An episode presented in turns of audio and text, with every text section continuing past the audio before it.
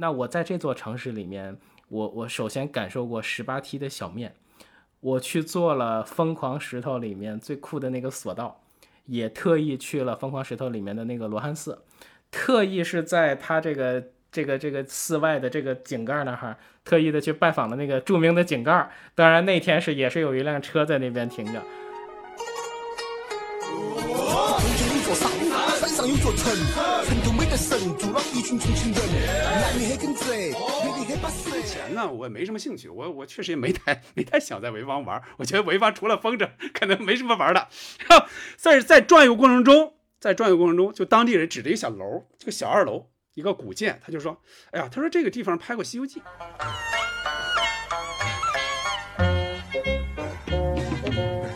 娘子，娘子。你怎么这么重啊你啊？呃，用他家这个窗户来拍这个景嘛，在他家好像换了一个三百瓦的这个大灯泡，为了让那个窗户那个灯更亮。那老人还说了一句，说当时还花了好多电费，然后剧组也没给也没给报销。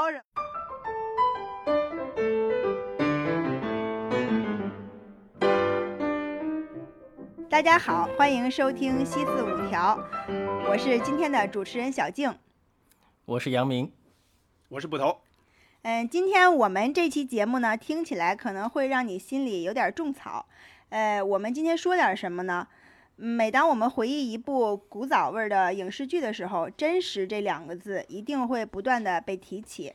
其中剧中的情节和人物也许都是虚构的。为什么会让我们感受特别真实呢？我想其中的一个原因就是剧中人物生活的那个场景是现实中的确存在的。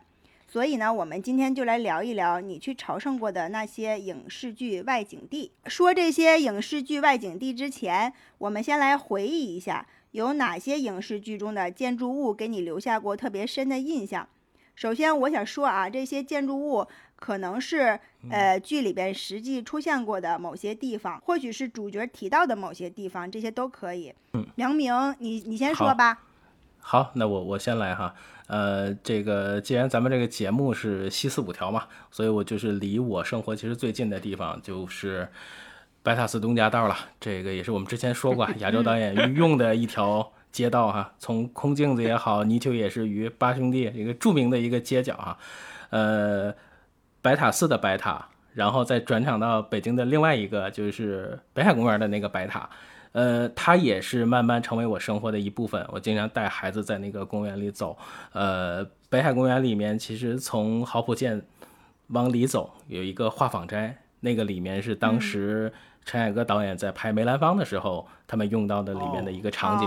呃，经常在那边走的时候，包括画舫斋，因为疫情关闭之后再开，呃，现在在那里面走的话，那个感觉非常好，就是那场著名的《游龙戏凤》是在里面拍的。哦，嗯嗯，然后那呃，我其实这个是我可能之前说过的哈，就是那个时候来北京，我通常都是特意还从阜成门下车。啊，还要走一走这个这个翟志刚、孙燕相遇的那些地方。对对，呃，对。然后另外跟我生活很贴近的一个就是赵宝刚导演的这个《东边出西边雨》里面的那座艺术感很强的别墅，那个对我来说应该是童年很向往的一个地方。呃，这个里面那个黄昏的那个色调，再加上陶艺啊，这个花鸟树林，就是包括那个震很震撼的音响。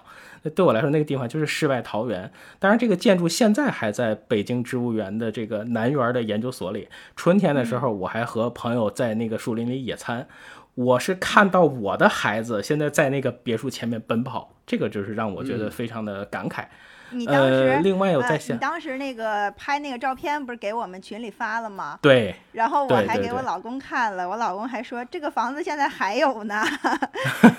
就是他他本身一直就是在这个呃那个公园里嘛，原原来就是在那里的就是。植物园对植物园的南园，大家如果去的话，到北京植物园下车，下车就是现在有了那个小小的那种轻轨，从八沟过去的那个，从那边下车之后，通常很多游人都会就是下车就到对面的北京植物园，就是很大的那一个。但是你可以从，但是我们下车之后是相相，就是走到背后的那边，是一个很小的一个研究所，那个里面其实环境和结构其实就是更细腻，呃。其实那个那我还真没去过，我一直认为那个不让去呢，知道吗？但那个那个是售票的，那个是售票的，就是还真不知道有这条路。对，是十十块钱，但是大家去的话，我觉得那里非常非常好，也可以简单的我知道一个就是杨明说的是哪个，就是嗯他是挂了那个研究所的牌子。没错，我知道，就是这个研究所肯定是管这个植物园的，但我一直认为这个研究所是不让进的。其实那个研究所里面，它有过去的那种温室啊，或者就是有非常多的稀有的一些植物都会在里面，应该是过去最好的一个植物园。然后往里面走，它基本是在一个中心的位置，呃，那个里面可以相对简单的呃这个铺上垫子呀，在里面就是感受，呃，如果真的是有云的时候，你躺在那边看云，就简直就是很幸福，而且你真的也可以听到那个。鸟的叫声，呃，另外到零八年的零八年，我是刚到北京。那其实最初陪我一起走过的那些时光的是，如果电视剧就是《八兄弟》，电影是《即日启程》。呃，应该说亚洲导演是找到了北京所有的现在能找到的这些跟旧时时光或者旧时影像有关系的所有地方，从那条最美的路开始，呃，像历代帝王庙、北海研究所。故宫、东岳庙、国贸，我每次其实走到那儿都抬头看看，我也觉得那家人还是在那个楼顶上生活。包括国子监啊、地坛啊、东棉花胡同十五号。另外，我想讲一个我们探秘，就是包括那个电视剧里面一个未解之谜被打开的过程。就是有一次我们呃参加了一个，就是在电影学院当时有一个星空演讲。那个活动结束之后，我当时跟小飞和晨曦我们一起。这个就说路过北影厂，我们就说我们进去看看。后来我们进去之后，呃，在一个就是我们就顺着左手边走，当时就是这样过去了。过去之后，我们突然间回头的时候，发现了一个月亮门。其实那个就是我们当时看那个电视剧，追着看那个电视剧时候找的一个场景。呃，那个瞬间其实还挺奇妙的。呃，因为我们当时那段时间就一直在聊那个戏，嗯，是哪个？呃，就是它里面有一个应该是叫老姚吧，就是这个角色，就是在扫厕所，然后每次都去啊调戏这个，调调戏那个女的，那个对谁都调戏苏春喜，对嗯，就就是那个厕所，我一直在想，因为那个看到它的颜色，看到它的这种状态，我也一直觉得可能就是在国子监附近，就是那个味道的。我以为是可在池子附近。对，大家都会有那种错觉，但实际上它就是在北影厂一进门。当然，北影厂里面它有很大的一个空间是作为置景改造，或它会在里面拍过特别特别多的戏。但是生活里面，突然间我们在一个夜晚发现了那样一个角落，那个真的是还挺还挺激动的。呃，刚才其实提到了即日启程，呃。从国那个时候从国贸下班之后，就会从长安街上回来。那嗯即日启程最后一个镜头就是从长安街上那个镜头摇起来，呃，小夏和范伟饰演的那个角色告别，呃，所以我就是说，我就印象里面就是奔着那个长安街就一直走了，而且那个电影里面还有当时大望路那个红色的那个那个建筑。呃，另外这个鸭儿胡同的广化寺也是在那个电影里面出现过很多，包括最著名的我回家在路上会路过金融街，那当然就还有那句著名的费轱辘。嗯，另外让我印象最深的就是我们三个人一次一起吃饭路过的那次官园桥，那个也是我影视剧里非常喜欢的一个地方。嗯，好，不透。哦，哦，呃，这个问题呢，就是杨明说的比较细哈。嗯呃，我开始没有这么理解就这个问题。杨明差不多这个可以把第二个问题里边都说了。对，我就想这个问题有点像第二个问题了，那我就先把第二个问题这个 白塔寺的东 夹道，我嗯我我先说一下白塔寺的东夹道啊。本来这个我是放在第二个问题去说的，嗯嗯，这个确实也是我很早就注意到的，就是在呃真正的来北京之前，我是不是说的之前上学的时候来北京玩儿，就是真正的来北京来工作来落户之前。呃，我是啊、没有落户啊，到现在户口也不是北京的，，就是。真正的以北京为家，以北京为家这个感觉，在这个之前，我是我是不知道的，不知道这个白塔寺这个度假道的到底在哪儿。来了之后，然后慢慢就知道了，什么像贫嘴张大民的幸福生活里他出现过，刚才杨明说空镜子里边他多次出现，对吧？就是他简直就是空镜子里边贯穿始终的那么一个镜像。高处有一个白塔，这一长溜儿的红墙，对吧？孙燕、孙俪、马丽明他们很多很多次的从这儿走过来走过去，走过来走过去，白天晚上走过来走过去那。个白塔寺里那个白塔和北海里那白塔不是一个是吗？当然不是一个，不是一个，我一个高，那个北海里的那个白塔要高，要高很多啊。嗯，对，白塔寺就叫白塔寺，白那个北海那个是真正的一个更高的一个白塔。小静如果在对，如果在景山上，如果往是的，两个都能看到，可以看到两两两座塔。两个都能看到。我前几天刚去了景山，两个是一块儿都能看到的 是啊。呃，就是这个呢，我到北京之后，我曾经坐公交也好，或者开车也好，曾经很多次经过那儿，然后我知道了，哦，这个叫白塔寺东夹道。哎，但是我呢，我总不合适就停下来，是开车也好，或者公交车也好，不太合适停下来去胡同里看。直到二零一八年的正月的一天，我和家人专门去那个胡同里 走了走，转悠了转悠。那天天气特别好，差不多因为它是正月嘛，已经有一点儿早春那点儿气息了。我在胡同里就慢慢慢慢的走，我就找那个空镜子里那个感觉。然后胡同中间那个地段，我不知道现在有没有啊？就当时是开开了一个，当时是开了一个咖啡馆的，嗯，你可以要杯咖啡，坐在他那个房顶上，对非常近距离的看眼前的白塔，当然可以俯瞰这个整个的这个胡同，对吧？对对对，后来呢，后来呢，就是拍拍《钢的琴》和《耳朵大有福》的那个导演张猛嘛，张猛，他二零一六年他拍了一个电影叫《一切都好》，这个我还真是我冲张猛啊，嗯。冲这两前面这两个戏，我专门去电影院看的。嗯，这个电影啊，他也是在这个胡同里取了景的，张国立张国立啊、范伟啊，对啊，俩人在这儿有好几个戏。对，但是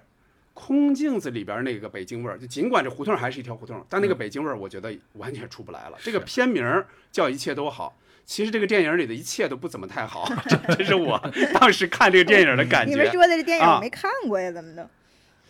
呃，这个这个是张猛一个比较差的一个电影吧，嗯可以这么说啊。接下来我说一下我在什么春节档特意，感觉是特意被安排的一部它。是它是它应该是一个改编的片子，改编从国外的一个片子改编成中国的一个片子，但是应该能看出来是比较仓促的，尤其是觉得它不应该是张猛拍出来的这样的电影。嗯我接着说我之前所想到的一些东西吧。嗯，我其实，在思考这个小静刚才提这个问题的时候，我其实只是想了一个地方。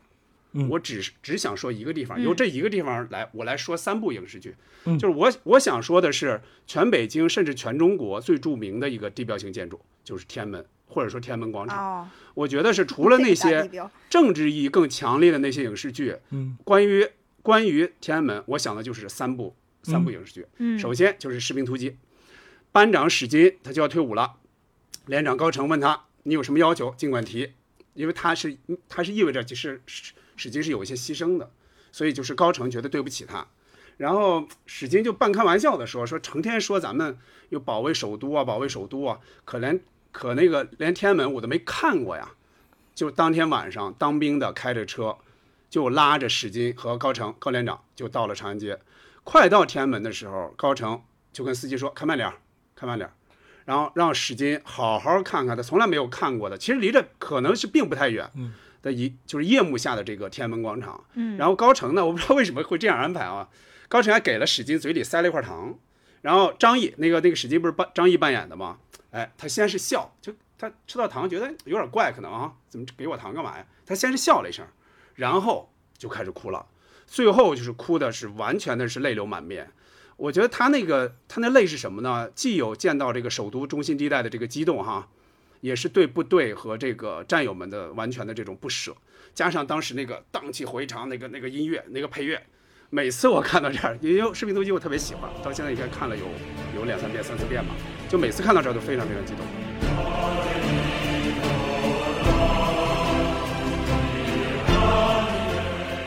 除了这个，还有两个电影，一个是《立春》，嗯，就蒋雯丽扮演的那个王彩玲，嗯嗯她是小县城的一个文艺青年嘛，然后在梦想和现实之间就苦苦的挣扎吧，可以说是。她就一心肯定是想去北京工作，寻找她的那个艺术梦想，但是呢，她总是被人骗，是吧？去了之后，她她去过北京还见过那个人，就是好像是怎么着，就是他老骗她，她觉得乡下人很好骗，这或者说县城的人很好骗。就有一天的晚上，就是这个呃蒋雯丽扮演的这个王彩玲，就倚在那个天安门广场的那个栏杆上，就向着发出这个可以说发出耀眼光芒的这个天安门城楼方向这么看，就他的身前身后呢，车来人往，车来人往，就是那个小小的背影哈，就是看到那块的时候，每次看到那的时候就觉得，那个背影上就能透出这个小人物的那种忧伤，也可以说是一个矛盾体的一个忧伤。就是蒋雯丽演的这个王彩玲，她确实是是一个矛盾体，她他在县城工作，但他又不甘，就像普通的县城的青年那样生活。所以他就确实是一个矛盾体。然后前两个我说的啊，《士兵突击》也好，是呃立立春也好，这两个片段都是有点伤感的。呃，第三个这个就是个黑色幽默了，就是疯疯狂的石头头，疯狂的石头。对，杨明杨明猜到了是吧？对对对，就是道哥手下那哥们儿啊，那个叫什么来着？那哥们儿那倒霉蛋儿，对就他拿到了一个，就是黄渤他们造的那个对假冒的那个。那个那个不是道哥手下的，那个就是他厂里头的职工，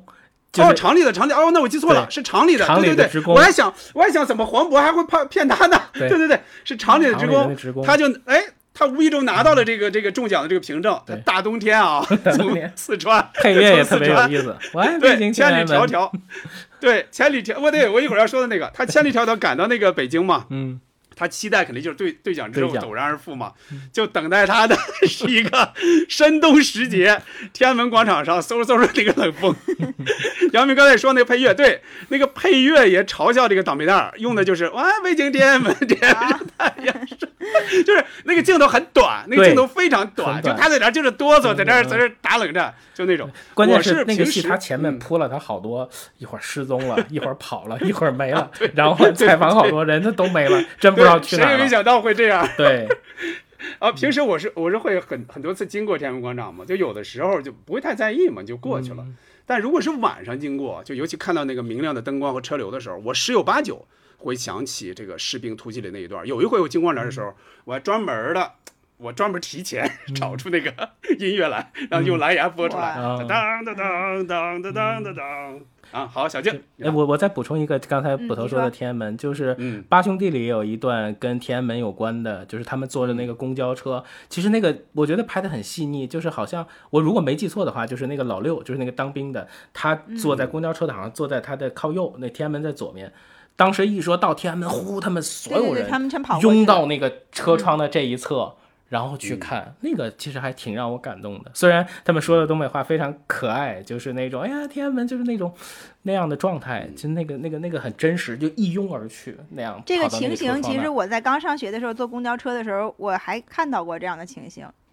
嗯嗯，嗯，真的是有外地人在路过天安门的时候，他会从车的这一边儿跑到另外一边儿靠窗那边去看天安门。我有点没想到啊，你们你们俩说的这些地方，我你看我的文案怎么写的？我觉得我们三个人肯定会说到一部剧，就是《我爱我家》，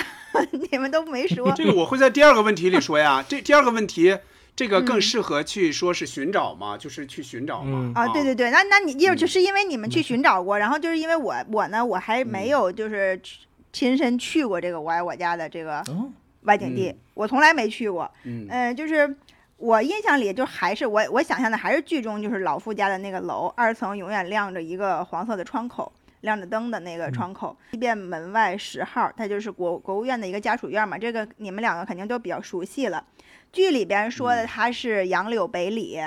呃，其实北京是没有这个地点的。但是呢，就是当时我看剧的时候，就是贾圆圆她不说她是和平里四小的嘛，然后她对口嗯升的中学是嗯幺七幺中学。其实这两所学校其实其实是在那个和平里附近的。呃啊、嗯因为因为我我对和平里是比较熟悉的，因为我那个儿童画报上班的时候，我就在和平里那附近上班。那个嗯地方有一个叫柳芳北街，就是有点儿跟杨柳北里就好像有点儿像，有有点儿像。其实我当时嗯看《我爱我家》的时候，我一直都觉得他们这一家人是生活在和平里那附近的。就是我，我就是后来才知道，他这个选的是西城区，然后西便门那边的一个一个外景地。主要王小晶老师住那儿，这得看摄影师哦，住哪儿。对对对，就是那是因为 他提供王小王小晶老师提供了这个便利条件，对吧？对。然后我后面还还说到一个也是跟我爱我家有关系的，因为我那天也跟你们说了，我曾经写过一篇影视剧里的场所北京顽主的娱乐江湖这个文章，会说到了一嗯些餐厅，然后那个列举的那些餐厅呢，通常都是在那个年代与这个高级啊、洋气，呃，来呃来来那个相联系的，或者是有某些特权的人才会去的。呃，这些餐厅就是有的已经就是不那么辉煌了，有的可能就已经关门了。比如在我爱我家里，二叔经常提到的哈，香港美食城我请客，然后那个呃和平有一次说到呃贾呃贾志国，他不是被他的同学给那个聘请了吗？然后他每天就是下馆子，嗯，今儿马克西姆，明儿王府饭店的什么就是这这些。然后我还特意就是把这个餐厅去考察了一下，尤其比如说像那个呃马克西姆香港美食城，它当时现在已经是不存在了，我记得应该是已经被出整体出售了这个地方。然后马克西姆就是还还是一直在的，它属于是第一批崇文门啊，对，在崇文门那个位置，它属于是第一批西餐厅。然后马克西姆当时我我就是在写的时候就说到它的是一个非常经典的一个故事，就是它的第一任总经理。宋怀佳女士，宋怀佳女士曾经在就是《末代皇帝》那演那个那个电影里边，她她她演过一个角色。她其实是一个非常热爱先锋艺术的人，曾经在那个摇滚最中国摇滚起步的最初阶段。崔健，这跟崔健有关系对吧？啊，对他那个就是他他给个他给很多的众多的那个地下摇滚歌手就就在那让他们在马克西姆那里去演出，也也相当于就是马克西姆这个西餐厅是见证了中国摇滚的一代发展。呃，我记得我曾经在那个西班牙文化中心看过一部中国摇滚纪录片儿，当邓欧哥当时就是说他们那时候在马克西姆演出的时候，那里边的水卖的特别贵，就口渴嘛也舍不得喝，然后就 就是舍不得买，然后就跑到对面那个新桥饭店的大堂里去喝那个免费的水。啊，据说好像崔健好像是到和当时马克西姆的那个老板的女儿在谈恋爱，反正他们就就是因为这些原因，其实。呃，经常来往，嗯，然后王府饭店呢，也是就是在剧里也提到了，王府饭店现在还会有那个大牌楼存在，然后那个现在已经盖，已经叫王府半岛酒店了。呃，我我记得当时王府饭店有有一张老照片，就是特别的有名。王府饭店那个大牌楼那个门口停着两辆车，一辆是金色的劳斯莱斯，还有一辆是黑色的奔驰。这两辆车的车牌号就是一个是京零一六四个九，一个是京零一六七七八八。就是本身这两个车牌号就都是价值不菲的。但是后来据说这个金色的劳斯莱斯被别人购买了，但是王府饭店目前它还会有这种。挂着两个挂着京 A 四个九四个八的这样豹子号的这个这个劳斯莱斯，就是作为他们的那个贵贵宾车，这还都是其实这些地方它都是代表了那个北京曾经特别有权贵的人，呃，经常去的一些地方，包括我们看那个呃与青春有关的日子里边，他也经常会说到那个老莫餐厅，还有那个北京国际俱乐部这些地方，其实其实都不是普通老百姓能去。刚才我们都说到了，就是我我们三个人都印象非常深的《西四五条》第一期就说的电电视剧《空镜子》里边经常出的这个白塔寺和红墙嘛，就是这这个剧里边经常在这个白塔寺和红墙，就是就是有人来人往和几个人的呃相遇，就在这个地方。我我觉得表呃导演想表达一种什么样的情形呢？可能就是实实在在存在于我们生活中，就是。这样一个地方，我们每天都路过，它是一个，它特别像是一个见证者，就就包括像捕头刚才说的天安门广场，它其实就像一个见证者，它见证了人的人和人之间的关系，比如说偶遇呀、久别重逢啊，或者是人谁去寻找谁，就是它是不变的，变的其实就是来来往往的人和和他们之间的这些情感。那有没有因为你爱上了一一部剧，去主动去寻找这个真实存在的外景地呢？就呃，这这里边我们可以主呃主要说一下你寻找外景地的一个过程，这样的一个故事，比如通过什么线索找到了，和剧情的画面做对比，你会有什么样的不一样的感受？那我们就一人一个轮着来哈，那个还是杨明，你先说一个。好，呃，我我先举一个后知后觉的例子哈，呃，二零零五年的时候，我当时是在设计公司，呃，当时我们出差在海南做一个项目。我当时负责平面设计，我会提前收到酒店寄过来的宣传册，因为它里面有这个会议室，有这种会场的照片，我们要做一些效果图贴进去，到现场之后再执行。那会议几天的对接呀，会场的布置都很顺利的就完成了。呃，当时住的那个酒店就觉得很棒，在海口，它叫海南新国宾馆，嗯，它它实际是一个占地非常大的一个豪华的一个酒店，因为它离机场特别近。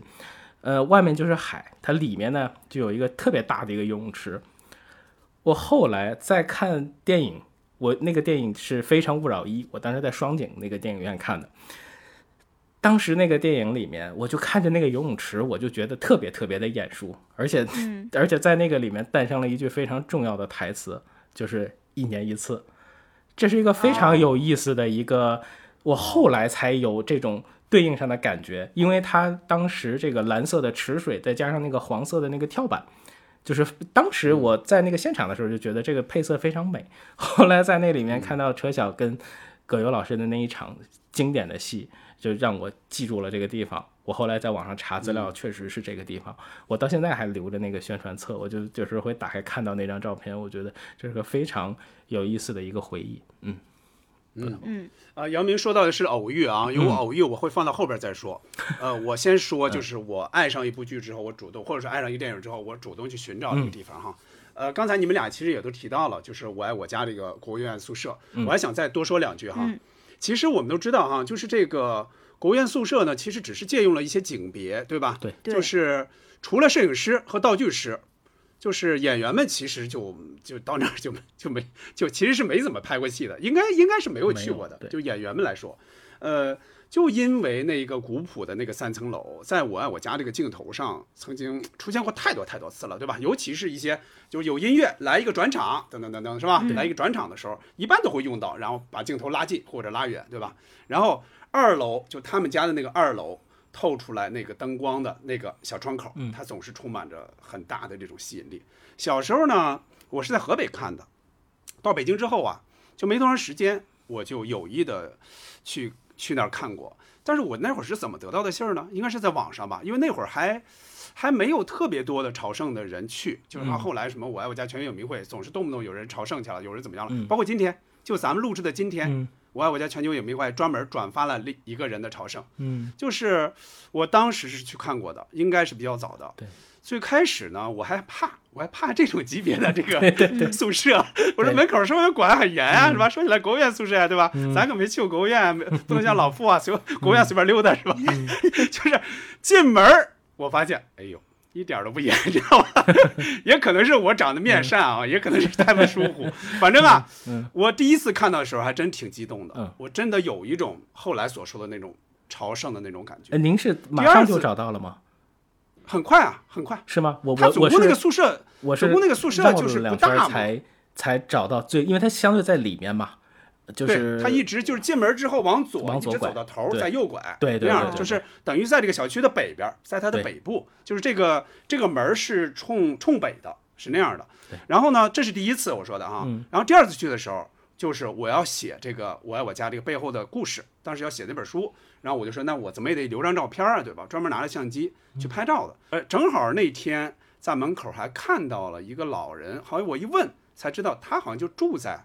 就住在那家里二零。二，就住在那家，但是对这个剧嗯他、他并不熟悉，他并不熟悉。嗯其实对于当事人来说，他们可能就知道有这么个事儿，对但是真正的也不去他们家里拍，最多我听那王小晶老师说是最多给他里边布一点灯。嗯就是他会照起来，会显得那屋亮一点，因为平时人家可能没有那么亮，嗯他会多一点灯，就那样的。嗯其实也不怎么打扰他们。再后来呢，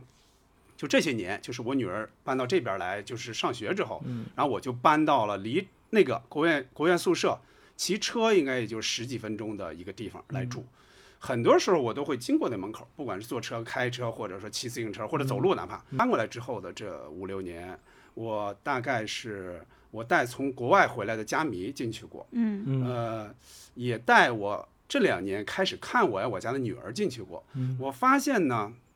差不多每次去 单元门口那个破车，咱只能说它是破车嗯。啊，只能说它是破车，咒它是破车，就是那个被雨罩盖起来的、永远不动的那个破车，就没挪没挪过窝。一直有那么一只要你拍照，你就得把它，对，肯定是那一个，肯定是那一个，然后就。只要你拍照，就会把它拍进去。烧上。嗯。对，小静，小静，嗯，啊，呃，说到就是爱上一部剧去找这个外景地，我我就只有说是编辑部的故事了。呃，因为编辑部故事嗯这个外景真的我主动去寻找过，呃，当时也是通过网络呃搜索一些线索嘛。首先这个剧就是我我是我是会反复看的，就跟我爱我家一样，我是特别喜欢的。我我就感觉真实的好像存在这么一个编辑部，有一群编辑在里边儿，在这个楼里工作。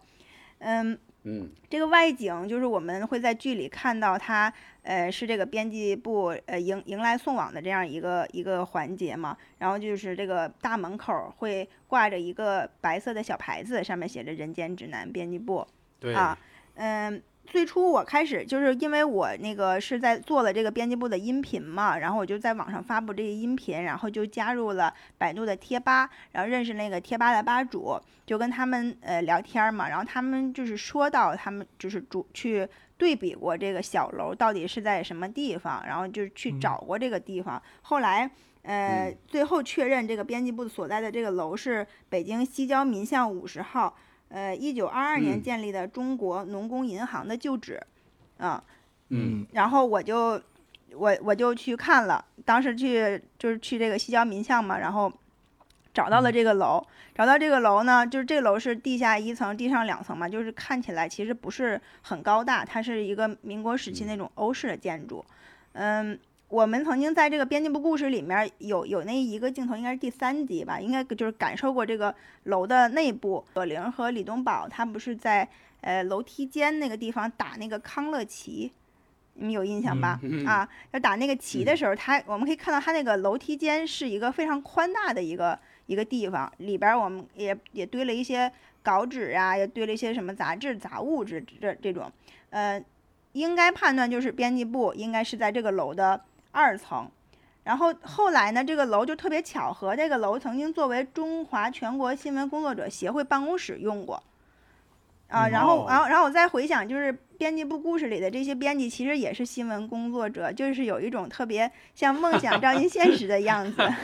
啊，但是这个中华新闻工作者协会现在已经搬到朱市口那边了，就是前一阵我不是还去了嘛，这个楼已已经是，就是我当时去看的时候，这个楼是闲置的状态，它外边这个门什么的都是关着的，就不能进。但是我就是给我感觉，这个楼当时看的时候。不如电视剧里显得那么高，它其实不不太高，就像是一个炮楼，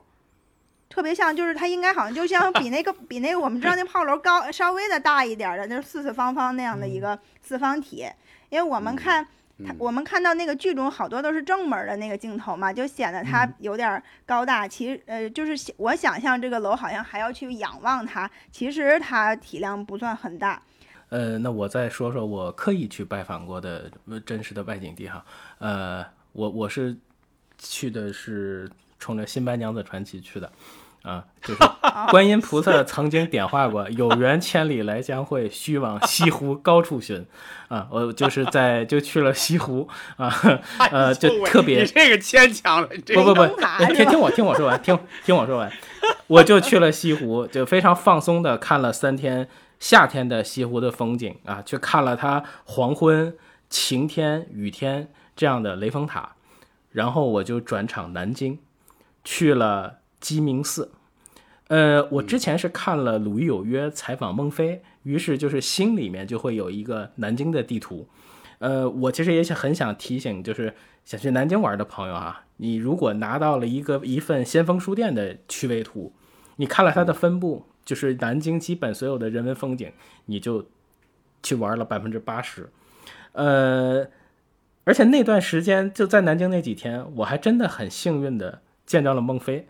然后也很、哇很奇妙，我后来在北京书展的工作里面，还结识了先锋书店的老板钱小华先生，这是非常奇妙的一个跟现实生活的链接。我到了南京之后，我也是住在鸡鸣寺的附近，它叫北京东路，呃，它对面就是南京外国语学院。在《鲁豫有约》的那个节目里头，孟非说他女儿也是在那边上学，然后我就顺着那条街道，右手边会先过市政府，然后就走到樱花大道上。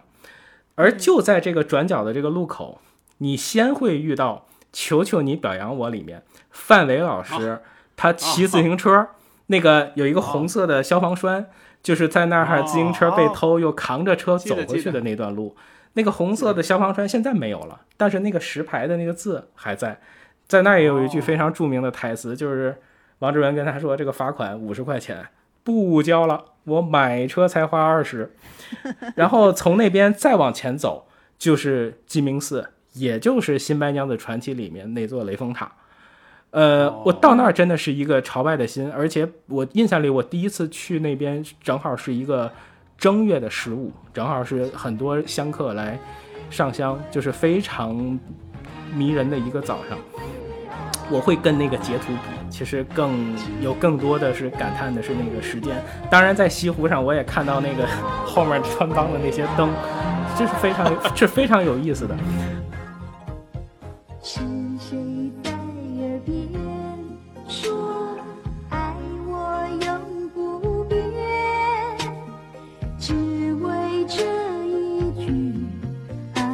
呃。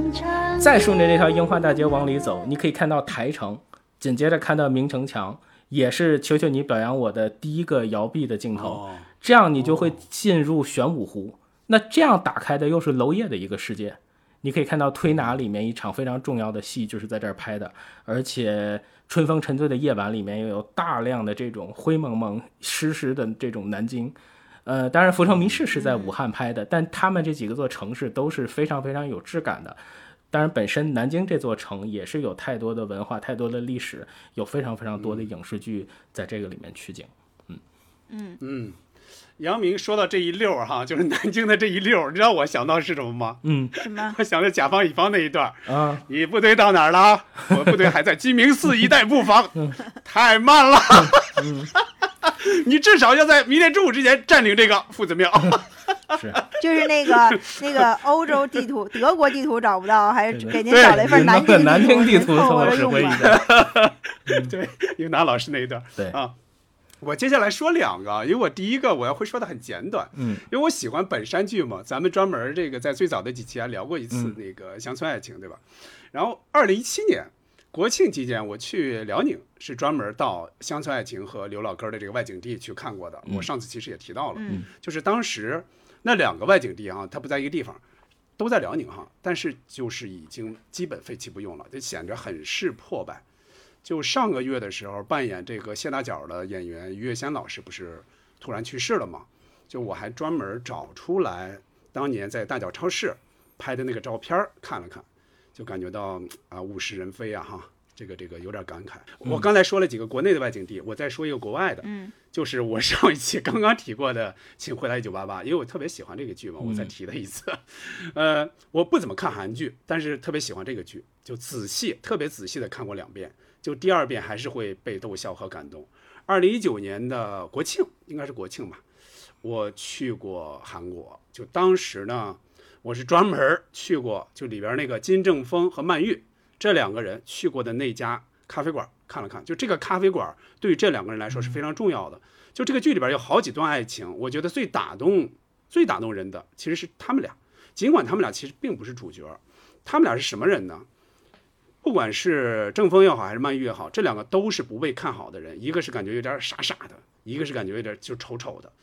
就是他们呢，如果遇到的是别人，如果这两个人哈遇到的都是别人，我觉得可能会让双方都很痛苦。就是这四个人可能都会很痛苦，但是好在这两个笨拙的人阴差阳错的走到了一起，在这个并不起眼的这个咖啡馆，两个笨拙的人一次一次的错过，就是他们好像就好像是缺一点什么，就正常人的一种思维，就一次一次的错过，就是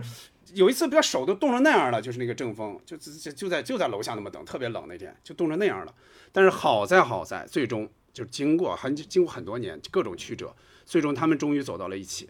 只要他们到了一起，只要浪漫，只要这个浪漫这个气氛起来，理查德·马克思那一首 《Right Here Waiting》，就是咱们翻译成“在此等候”，就那个就会想起来。因为这首歌咱们很小就听嘛，就几岁和十几岁就开始听这首歌，重新被这一段定义了，就成为专属于他们俩的这个 BGM。每一次那个前奏一响起，就是现在有时候你你你看这个剧毕竟少嘛，但这个歌有时会听到嘛，平时会听到。只要一听到这个前奏，我马上就起了一个鸡皮疙瘩。就可惜，可惜我去的那一天，就咖啡馆里是没有放这个歌的，这是遗憾。小静，下面我说的这个地方是朝内八十一号，就是北京最著名的鬼楼。这吓人！我已经我已经提前给你们做过那个心理建设了啊，就是因为 因为我曾经住在这个朝阳门外嘛。呃，穿过这个二环往里走就是朝阳门，朝阳门内，我经常去这个朝内八十一号，就不止一次的去路过。其实，其实去的时候还是会感觉这很荒凉的。它是跟周围的呃一些繁华的一些其他的楼是有点格格不入的。小静，你你小静，我插一句，你是进去过吗？我没进去过，我是路过，就是不、哦不止一次的路过，然后在那个门大门口就探头探脑的看过，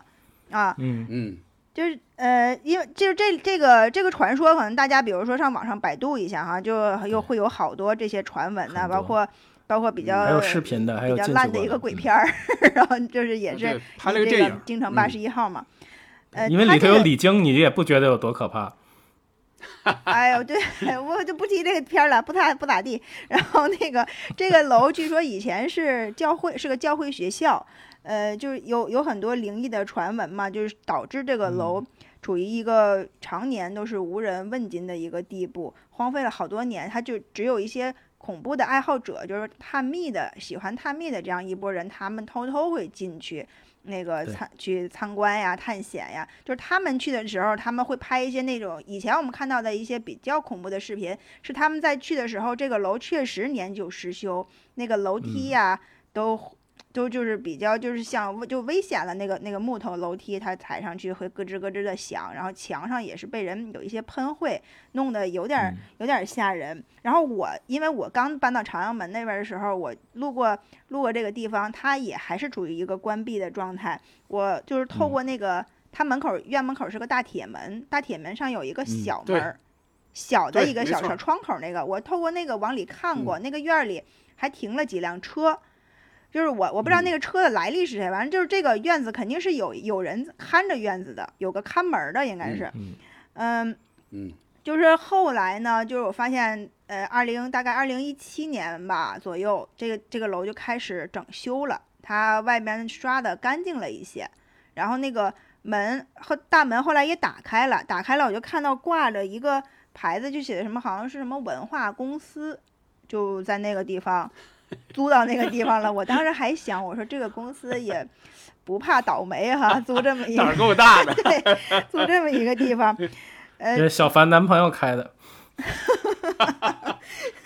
然后就是这里值得一说的是，就是那个他是《永不瞑目》这个电视剧的取景地嘛，呃，是对萧彤的嗯家。就是当时看，那呃，当时哦。看这个剧的时候，我还是我还想有点儿有点儿奇怪，就萧彤怎么一个人住在这样一个地方？就是他 他只是那个，因为我们哦。看那个欧庆春去这个，这个楼里去找他，就是直接就是推开那个大嗯。门之后，一层就是他的屋子，就是一层那个他的那个门是个红门，推开之后像是一个很大的一个大开间儿，一个大开间儿特别大，嗯然后里边嗯就是比较凌乱的摆着什么沙发了、床啊，就是、嗯啊，就就杂志、书，对吧？就就这样比较乱的摆着一个大开间儿，然后当时还想。这个楼里好像只有他，没有别人，也没见过什么邻居之类的，然后就嗯就觉得比较奇怪，可能当时那个镜头给的多是一些特写或者什么，他不像嗯，就是不想营造出一种特别有生生活的那个气氛吧。然后再说回这个房子，就是这个房子呢，现在，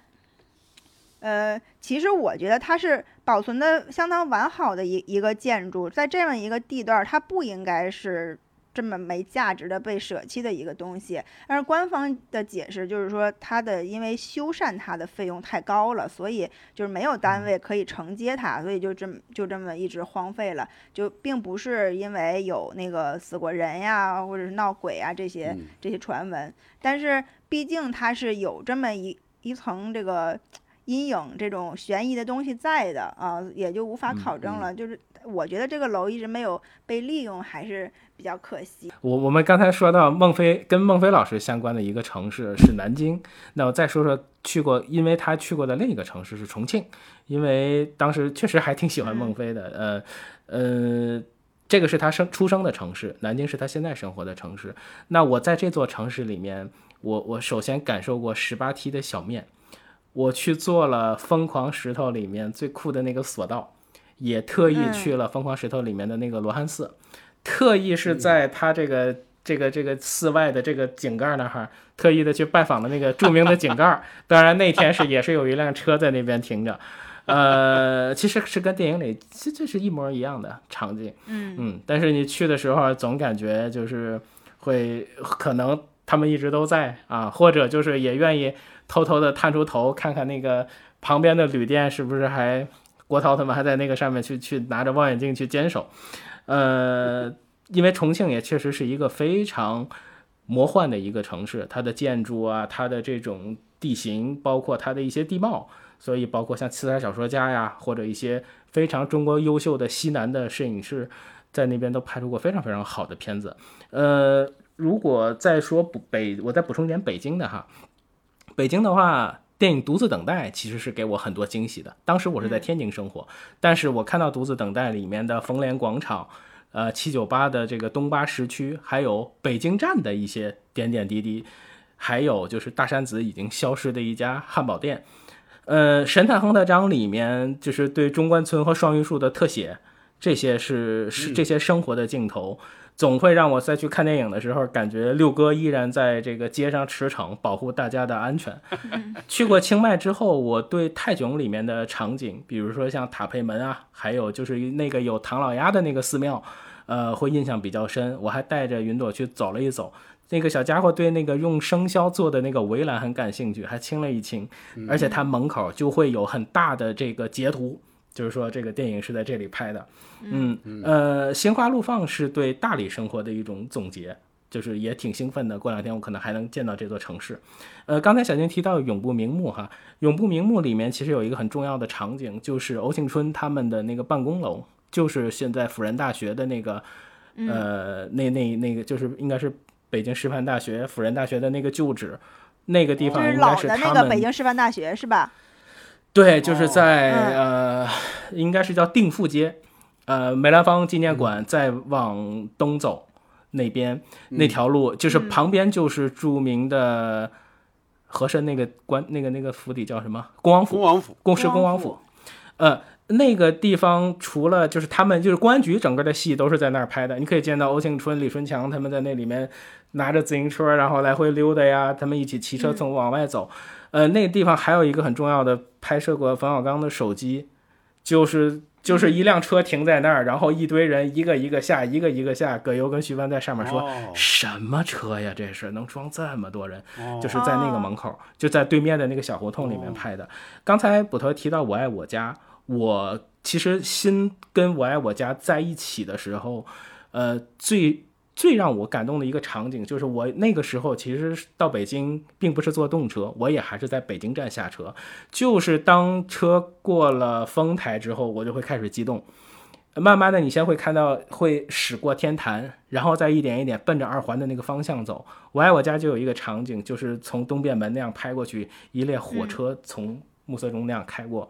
我每次的那个时候，我都会想，我就是那个剧中人，我就在那一列火车上，从那个角度，我就能看到那样的一个在电视剧里的那样的一个场景。那个是我经常就是火车快到北京，跟我爱我家最直接的一个联系。呃，刚才就是我说的都是我专门去看过的，我再说两个就是偶然遇到的，包括杨明刚才也说到偶然遇到哈，嗯我说两个，就是我这些年是经常去这个鼓楼戏剧场去看演出。和参加一些小活动的，下地铁之后，很多次就要从那个长长的胡同里那边走过去，拐角有一个很破败的一个寺庙，那个是很多次经过的，但是呢，我就从来没有在那个门前地那么端详过，然后也没有跟影视剧联系起来过，直到哪一次呢？就是我想想，应该是零八年，零八年的一回，我到那儿去参加那个活动嘛，我富裕的时间还比较多，我也没什么事儿嘛，我就说那我就在胡同里多待会儿。我就没事儿，我就去拐角那个寺庙，我就看了看，这一看不要紧，我就看出来是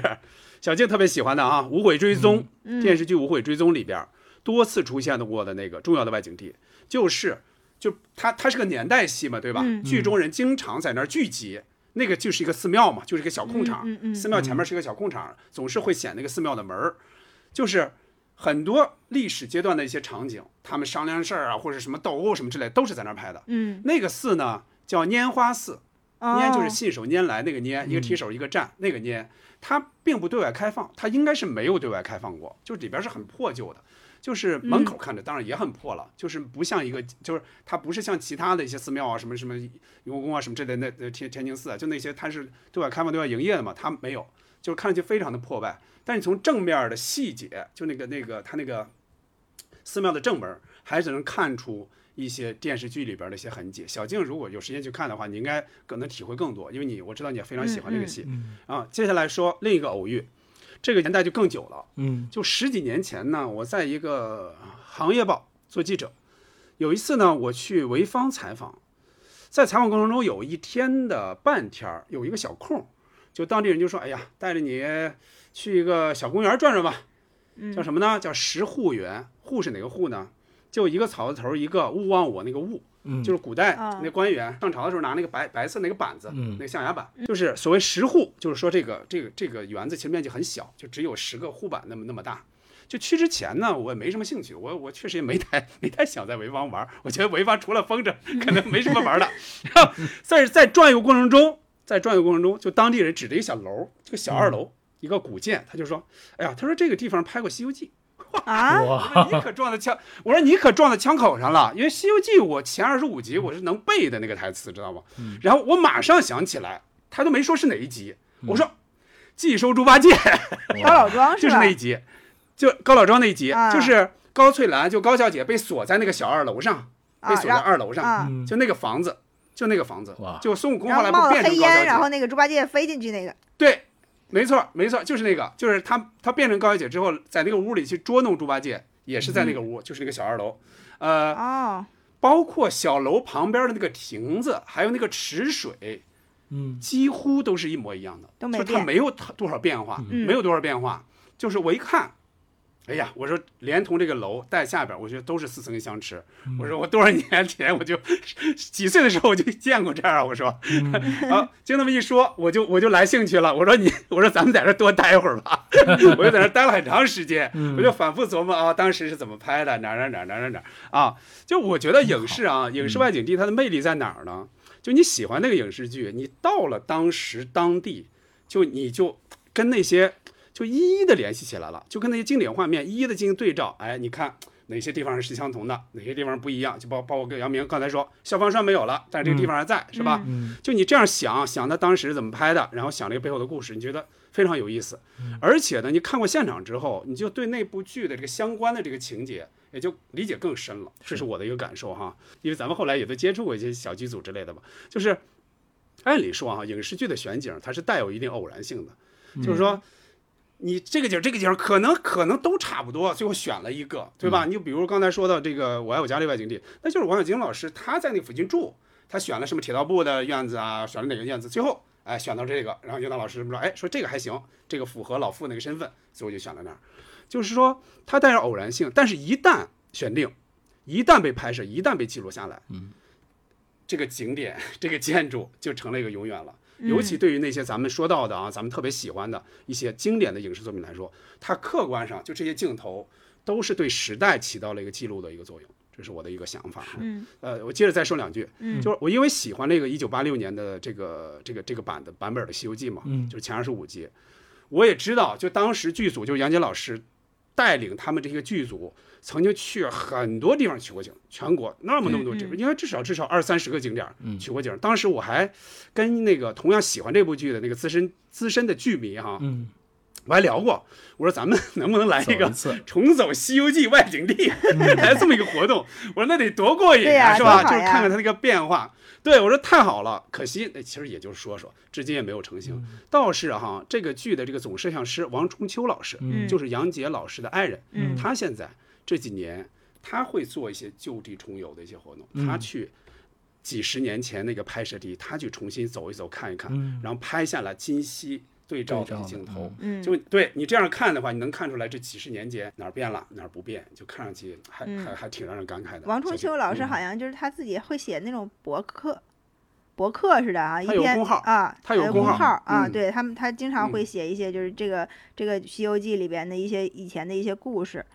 说到说到那个无悔追踪，就是他是，我觉得听他们的那个话语里，他们当时的那个房子应该是在前门附近的，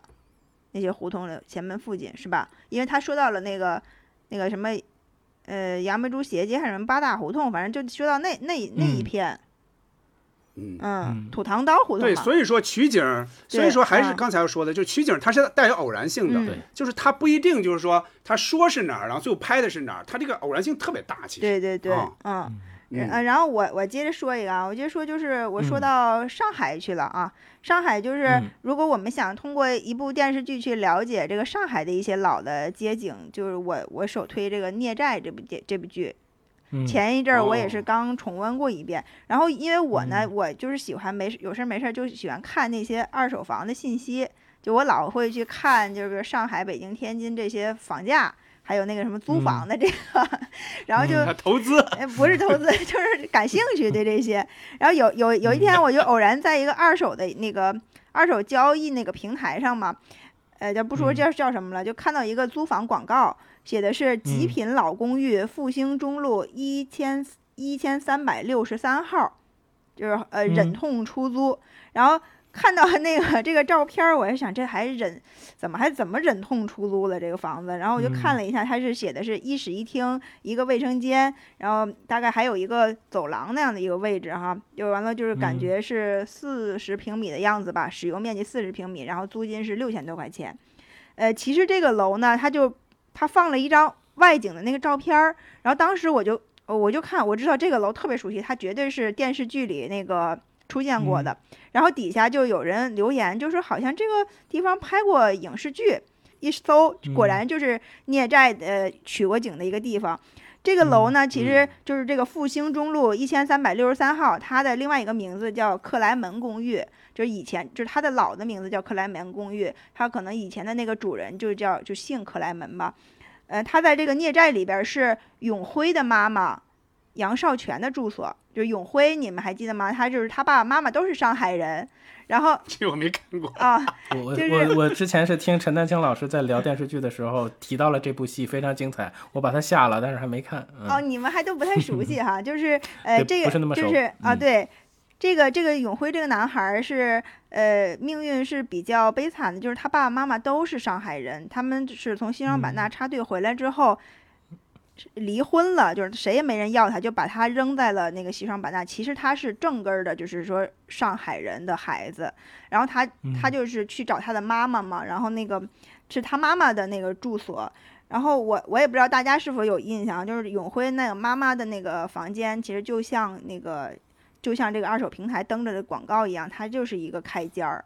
就是一个开间儿，就、嗯呃床啊、沙发呀、阳台，它都是通到一起的，连连小小餐厅、小餐桌这样，然后有一个独立的呃卫生间，就可以泡澡。这个地方其实还不止一次的那个做过影视剧的外景，它其实是一个呃挺美的一个法式的建筑。它的那个楼楼门楼门洞，它就应该是只有一个楼门洞，进去两边两边扩扩开那个房子楼，然后中间那个楼那个楼门洞上面有一个特别尖、特别高的一个那样的一个装饰，然后那底部呢都是那种红砖墙的颜色，然后楼的上半部分是白色和砖拼起来的，像那种发射状的那个花纹，其实是就是非常美的一个建筑。嗯，这两年就是像那个《少年派》，还有有一个网剧叫《上海女子图鉴》，好像也都借助过这个楼的这个外哦景。嗯，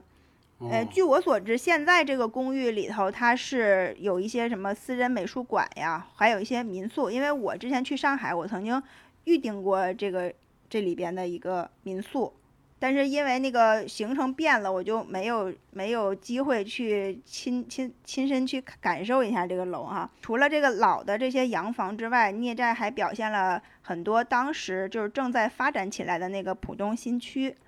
浦东新区他们盖的嗯。那些楼，其实我是觉得哈，呃，南方的这个城市的发展还是要比我们北方要洋气一些。呃，他当时那个就是这里边剧里其中一一个主人公，他们新分了一一套浦东新区的房子，那个房子呃是就是现代盖的楼嘛，但是它不是我们那种北方常见的那种方正的火柴盒一样的那样的楼，它是一个四层楼，它的每个那个阳台都是弧形的，就是每个阳台都是弧形的，然后每一家都是错落错落排列的，就是你从远处看，它像是一个波浪形一样。然后这个这个取景地呢，也是被这个剧迷经常就是对比是在什么地方。后来这个剧的导演就确认它是呃上海的一个叫康乐小区，就是过去的浦东刚开发的时候一批一批那个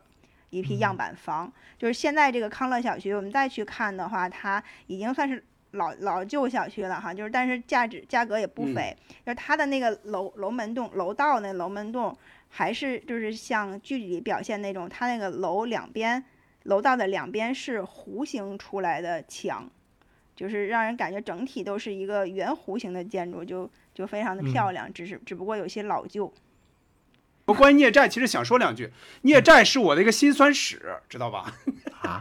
你说两句吧，说。孽债，孽债九五，我知道，我没看过这片子，但我知道他为什么。九五年的暑假他演的，但是那一年暑假我没有在家，我干嘛去了呢？我高一的下半学期快快放假的时候，我把自行车给丢了。嗯。然后我就特别生气，我就觉得家里买一个自行车不容易，刚骑了一年呀，就上高中，刚骑了一年。我说不行，我得把这个钱挣回来。然后呢，正好呢，就我小姨在太原，她说我们这儿正盖房子呢，你要不怕出力气，你就去挣钱，你肯定能把你这自行车挣回来。嗯。然后我就那那个暑假，就是高一到高二的中间那个暑假，我就去了我小姨他们家那块儿去干活去了，就工地上干活，挣了六百块钱回来，这肯定是富富裕裕买买自行车。到家之后，我妈他们就说，我弟他们就说。有一个电视剧叫《孽债》，特别好看。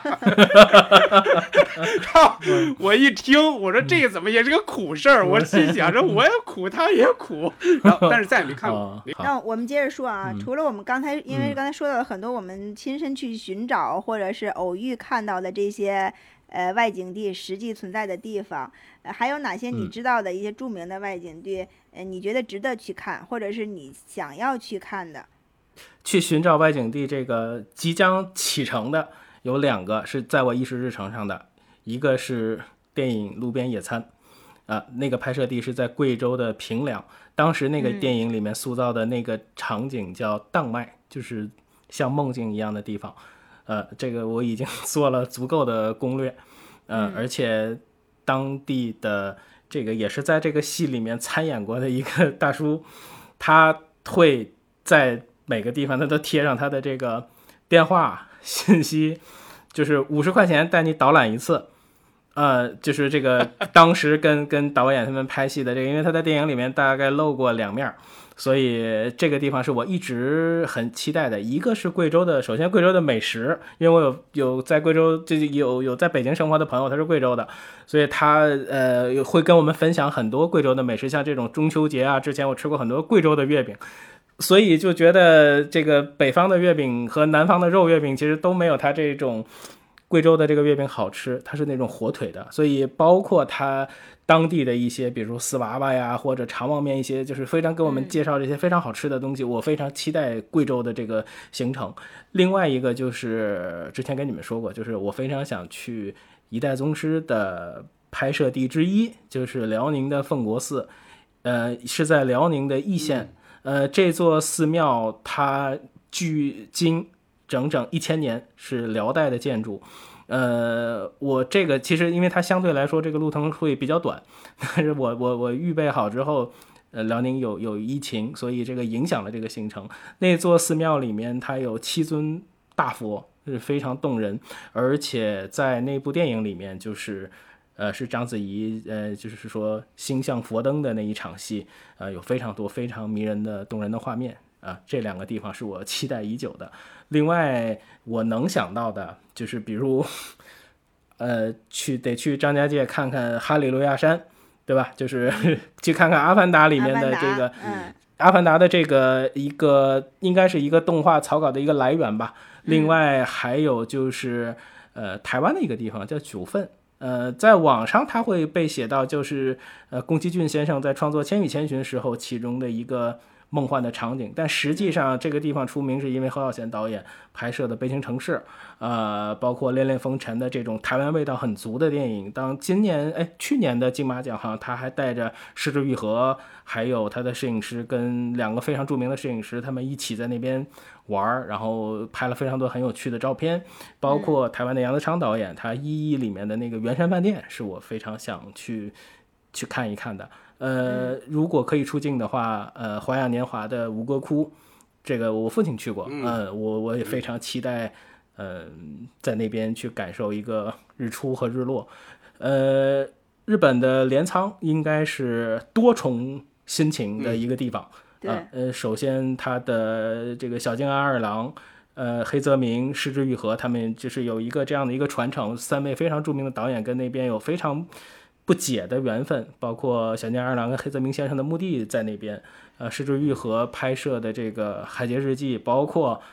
著名的动画《灌篮高手》前面的那个著名的场景。呃，其实上次跟郑老师我们一起去梁左先生那个墓地，我也在想。他其实他也是跟影视、跟这些文化有关的一种行走，他应该也，我觉得也应该属于这种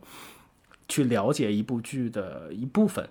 呃啊，就是我听过呃马爷还有文涛他们一起聊埃及，呃，就是阿加莎克里斯蒂写的那些侦探小说，而且他们都聊到过在那个酒店的窗户，还有一些电影里面的场景。相对应，这个也是对我来说非常大的一个吸引力。呃，还有一个就是心心念的，就是有机会如果能到意大利的话，我非常期待看那个朱塞佩·托纳多雷拍的那个他的时空三部曲，让我很迷恋的西西里岛啊，看看想看看那边的沙滩。那个天堂电影院，还有玛丽娜走过的地方。另外，这个其实也是致敬张悦老师。他我之前在他朋友圈看到他在意大利的那个行走，对，是非常让我感动的。对对对对对，对这个就是我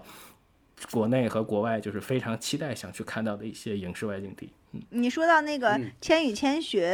就是我好像。呃，因为我我去过一次斯里兰卡，然后就是那个坐了一个那种小火车，它是沿着海边走的。当时看攻略就会说到，这个是《千与千寻》那个动画片里取的是这个，是真有那个那样的场景。啊，对对，真有这样的场景，火火车是在海，像海在海滩上过去一样，这个啊，对对是的，就确实能能能想到，后来就是《千与千寻》重映的时候，我们又又去看嘛，然后看到这个场景，还是还是回想起了当时在斯里兰卡玩的时候，那个小火车过去的那个，看到那个大海的那个感觉，嗯。嗯。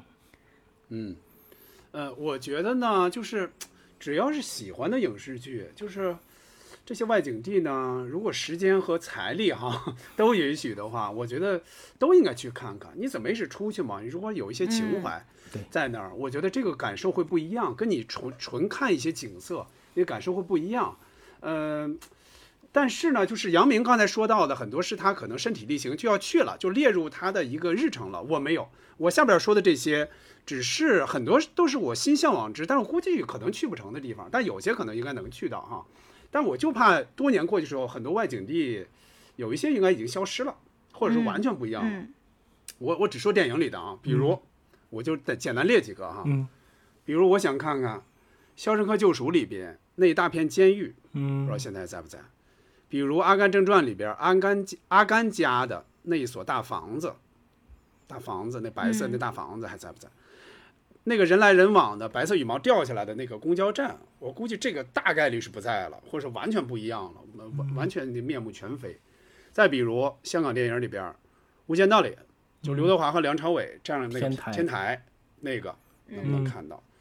大话西游》的片尾，就至尊宝和紫霞在那儿拥抱的那个，那个高高那个墙，对吧？那个那个这个应该是在的，应该是张贤亮老师他的一个影视城，对吧？对，嗯，那个应该有，我看现在还有很多人拍。会会模仿他拍，嗯。嗯，接下来这个这个杨明刚才提到了意大利，就是《罗马假日》里边，奥黛丽·赫本吃那个冰淇淋的那个高高的那个台阶，嗯，还有就是吞吞胳膊那个 那个雕塑，那个雕塑，对，就是还有比如台湾电影里边这个《饮食男女》里，就是老父亲退休之前就职的那个圆山大饭店，还有《喜剧之王》里边周星驰和。张柏芝身边的那个门儿，就海边那个门儿和那棵树，但据说据说不在了吧？我前几天听前前前几天听说传闻是不在了，已经不知道是吗？那可能是最近之前，因为因为我也没有我也没有就说十足十足的向往，所以我也没有特别去探究它。你你要找到这个还不找到这个外外景地还不够，还要去。拍摄的那个角度上站到那个地方，然后才能是吧？cosplay 一下，对，才能去感受到当时这个情景，才能回到这个脑子里。然后，呃，刚才杨明说了这个张家界嘛，就是《阿凡达》的这个这个地方哈，我我也是挺向往的，就看能看到他那个扶着的那些山是不是真真正的存在。然后，我想我想去去的一个风景区，因为我很少去国内比较。比比较著名的这这种风景区，好多地方其实我都没有去过。就比如说九寨沟，就是像和平中了奖中了奖券之后，香港去不了了，说 去一趟九寨沟，应该还是其实是一个很美很美的一个一个风景区。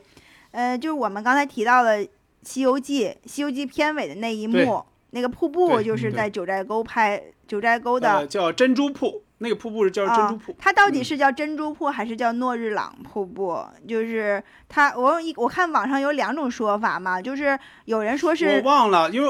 啊我忘了，但是我是我是去过的，我是在那个下边照过相的。就是它是那个，就是咱们片片尾片尾有一个，就是从从下边往上看，然后师徒四人那个走过去的那个瀑布，还有一个就是师师徒四人涉水过的一个地方。就这两个地方，一个是诺日朗瀑布，一个是那个珍珍珠滩瀑布，就这两个好像有点分不太清楚哈。呃，就是但是那个诺日朗瀑布应该是在九寨沟地震的时候已经被毁了。它它当时我们看到就是它那个水流是非常均匀的那样，像那个帘子一样流下来的。但是现在就是一些小的一些细流了，它整个那个坍塌了那个地方。然后还有就是，呃，水帘洞的那个外景地其实是贵州的那个黄果树，黄果树，黄果树瀑布，确实像捕头说的，就是当时这个杨导带着剧组走了好多地方。我们这这几个这两个地方其实还离得挺远的，应该是全国各地他们都去寻找这些外景了。看景的人，看景的人之一就是李成儒老师。我我想说一下我的家唐山。呃，其实这个，呃，我我就是想，其实想推荐一下这个这个地方，就是我因为唐山离北京也比较近，其实能能能去那边玩也挺方便的。呃，因为拍摄那个唐山大地震嘛，就是有我们这儿比较著名的就是一九七六年的唐山大地震，那个剧组特意在唐山，就是当时的那个南湖公园还没开，对，还没开发的时候，在那边建了一片这个影视基地，它它就是恢复了这个唐山当时的一些老的街景。嗯，但是现在这个地方就是保留保留下来了嘛，它是作为唐山的这个皮影剧院所在地，就是它弄了一个皮影乐园。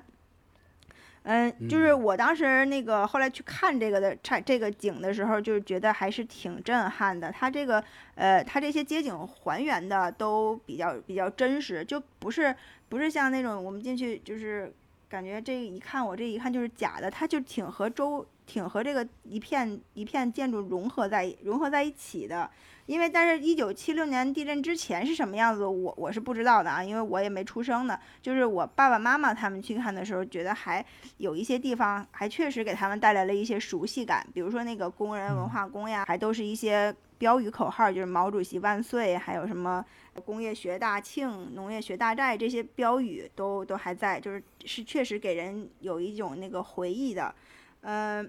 然后就是像电影院、工人俱乐部、什么工人文化宫、招待所这些，它都是在这个基础上进行复原了。然后那个我特别记得啊，就是还有一个小卖部，那小卖部那个它的它的门什么的都比较破旧了，然后就上面写的小卖部，底下写的那个朝鲜面，朝鲜面就好像是我小的时候唐山特有的一个一种早餐。啊，就是它也不是冷面，它就叫朝鲜面。然后它那个它那个字是用，我不知道你们有印象吗？就是用那个彩色的胶带粘出来的。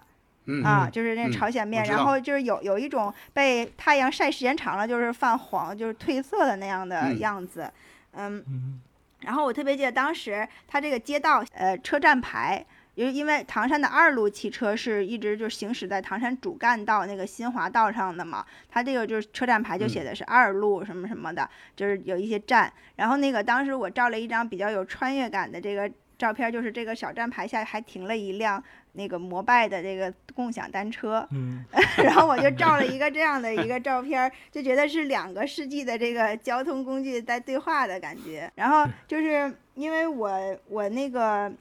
也不是经常回家，但是我我一回到家呢，我会去喜欢去到这些呃有有点历史感的地方去看一看，因为唐山确实是因为那场灾难被毁毁灭殆尽了，就是能留下的东西特别特别少。去找到这些地方，然后去看一看，其实心里还是挺有震撼的。因为我之前我记得曾经跟跟几个朋友聊过天儿，就是有的人会专门去一些。呃，那个那种叫引引发黑色情绪的一些一些景世界景点去看，比如说那个耶路撒冷的那种什么哭泣墙啊，这些这样的地方去看。然后他们就问我说：“你有没有去过？”我说：“我觉得我们唐山就有这样一片地方，就是唐山遗地震遗址纪念馆。就当时那个遗址纪念馆，它是有一片黑色的一个墙，上面都写了去世的人的名字。”就是满满的一片墙，那个墙非常的长。就当时我看的时候，确实是很震撼，心里很难受的。就这些人，他有的人是并不是唐山人，有的人只是突然偶偶然来这里出差，或者是来这里怎么就是串个亲戚，然后就就留在这儿了。就是让人感觉就是命运特别的无常。所以就是去这些这些这些旅游景点去看呢，你就能感受到，哎，就像我们刚才说的。这这个这个地方它是不变的，但是人人来人往，确实这个人和人之间的情感和关系，它是始终让人无法预测的。嗯嗯，我我插一句，小静，就是除了你刚才说到的那些地方，是不是唐山在当时还竖了一个叫唐山抗战纪念碑啊？对，那那个纪念碑是的是有的，对对吧？就是两个方块这样交在一起，对不对？它它不是方块，它是呃。四个角的那种长条，交在一起。对啊，因为因为什么呢？因为我没有看，我没有亲眼看见过。虽然我也去过唐山，但是呢，我特别小的时候，就我爸出差，我爸出差照回来的照片，就是他站在那个抗战纪念碑前面照了张照片。那个是放在我们家那个相框里边，就当时有个相框嘛，然后挂在墙上。那个照片我印象特别深。嗯，它那个纪念碑，这它周周边周围有那个长方形条的这个雕塑，上面都是那个在地震的那个场景，它雕在那个上边了。然后我小的时候，因为纪念碑广场嘛，它是一个广场，就是它相当于是唐山市的一个市中心一样的。然后我们小的时候就是经常到那个广场上去玩儿。然后那个小的时候觉得那个纪念碑特别的高，因为现在。现在跟其他的周围的那些高楼相比，它就变得特别矮了。就是现在我们看到的这些影视剧呢，它可能多用一些城市的地标来标明这个剧剧情所在地，有有还有好多这个生活的场景呢，就是这个复原，也就是像我刚才说的，是一种影视基地来做出来的，它比较精致了，但是有有一些让人呃无法产生那种特别真实的联想。就是我们还认为，就是真实取景的地方是比较重要的。嗯，说到就是因为这个城市变化太快嘛，所以就是现在在拍影视剧，你很难去找，很难去找，就是说原来的那个场景很难去还原它了。所以保留的一些老建筑，在我看来就显得特别的珍贵。我们可以说一说，就是我们去过的、到访过的一些老的建筑群体，或者是我们喜欢的，我们可以给大家推荐一下。嗯，好，我我先来。我觉得最符合这个天津人的，对，不，我我我先提到一个北京的哈，就是我是说觉得最符合这个题目内容的，应该就是电影《阳光灿烂的日子》。呃，因为我觉得这部剧在网上你可以找到，呃，非常非常详细的热爱这部电影的人提供的一些拍摄的。呃，过就是电影的截图和现代他们再去探访这些地方，呃，包括就是疫情这个阶段，他们有还有人再去看，就是拍到的非常新的这样的对比图。呃，阳光灿烂日子，我现在能在生活里面能感受到的，应该就是张子忠路那一块儿那个非常著名的那个场景，就是呃马小军坐在这个。屋檐上像热铁皮上的猫的那个场景，包括转过来那个古伦姆站在那个位置上，那个地方基本就没有什么变化。当然也有很多其他，对，就是一些非常详细的这个呃。地方，但是这个段祺瑞府这个场景，对，他应该是段祺瑞府张自忠路那地方，对对对对对，那个是最最多的，像利马豆墓啊，或者是老墓啊，或者什么卢沟桥北展，也有非常非常多详尽的这些资料。我每次看到这个阳光灿烂日子，其实内心的都能跟这个剧中人的马小军会有一些。对北就是对北京的这种情感，还有就是在那个场景里面，你置身于那个场景里面，你会跟感受到一点那个时代的那个味道。本身姜文拍电影就是这么一个不知道预算的导演，他当然的这种大手笔也会给，就是会引引起非常多的共鸣，会也还原了那个时代的北京。呃，我其实还想补充一个小插曲哈，就是说我。就是我当时听过鲍德喜老师的一个摄影分享，就是像这种现代还原的这种技术，已经非常就是几年前我听到这个讲座的时候，我都觉得很很有意思。就是比如他分享的例子就是，呃，如果说我们这个剧组要拍一组在巴黎的戏，我们现在只要找到一张巴黎黄昏背景的照片。嗯，通过绿布的方式放在那，只要布一个相同背景的光，因为巴黎的背景是不变的，只要是这个场景不动，只有一些演员的一些走动变化，或者他们应该是一场喝红酒的戏，